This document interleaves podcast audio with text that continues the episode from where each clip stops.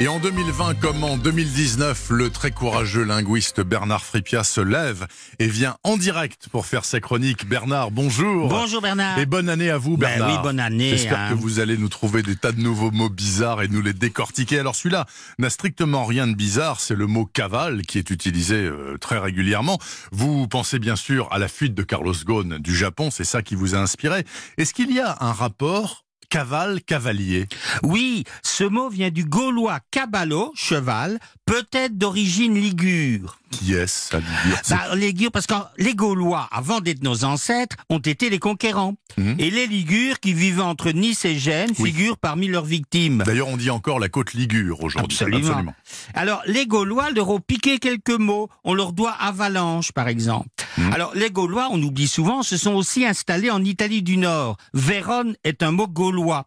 Alors, les Romains leur piquent caballo, qui devient caballus, synonyme selon Martial de mauvais cheval. Oui, le pur sens, c'est écus, d'où nous créerons équitation. Ah, donc euh, Cabalus, c'est un mauvais cheval. Ah oui, même castré d'ailleurs. Euh. Il était carrément foutu, hein, fallait pas le prendre. hein. Mais alors le peuple qui in fine a toujours raison préfère Cabalus, qui chez nous va donner notre cheval. Alors il évolue en Italie pour devenir Cavalus, féminin Cavala, la jument. Mais la différence entre Cavala et cheval prouve la tendance parisienne à dire e là où les Romains disaient a. Et d'ailleurs, au lieu de cavale, certains disaient queval. Mais comment est-ce qu'on sait tout ça? Il n'y a pas d'enregistrement. Ben, on le sait grâce au grammairien Ménage, qui en 1675 est formel, on dit cavale et non queval. Mais s'il dénonce une faute, c'est que des gens la font. On est toujours assez loin de la fuite. Oui, mais on se rapproche, hein. Parce que quand François Ier pratique à Marignan un tourisme non Ah, amical, pas du tout. on ramène ce cavale-là qui devient cavale, synonyme de jument. On l'écrit avec deux L jusqu'en 1762 où on en enlève un. Et pourquoi?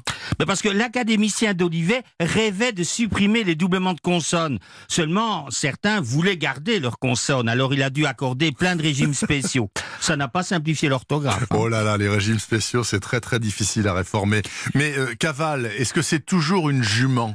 Toujours. Mais à partir de ce cavale, on invente le verbe cavaler, qui consiste à galoper.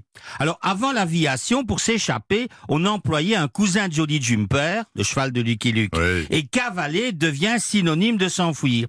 Au 19e, à cause de cavaler, on donne à cavale le sens d'évasion. Celui de jument se limitera au domaine littéraire. Et la moralité de tout cela? Ben, quand on voit tout le chemin que cavale a parcouru pour enfin signifier évasion, ben, on peut dire qu'il a cavalé, hein, sans avion. Sans avion, absolument pas. Et même pas dans une grosse caisse de contrebasse comme Monsieur Carlos Ghosn qui s'est échappé du Japon comme ça. Vous le saviez pas, hein, Valérie Darmon, si vous l'avez lu non. Non, bah ça c'est absolument extraordinaire. C'est eu un, un- une des péripéties de cette histoire absolument extraordinaire.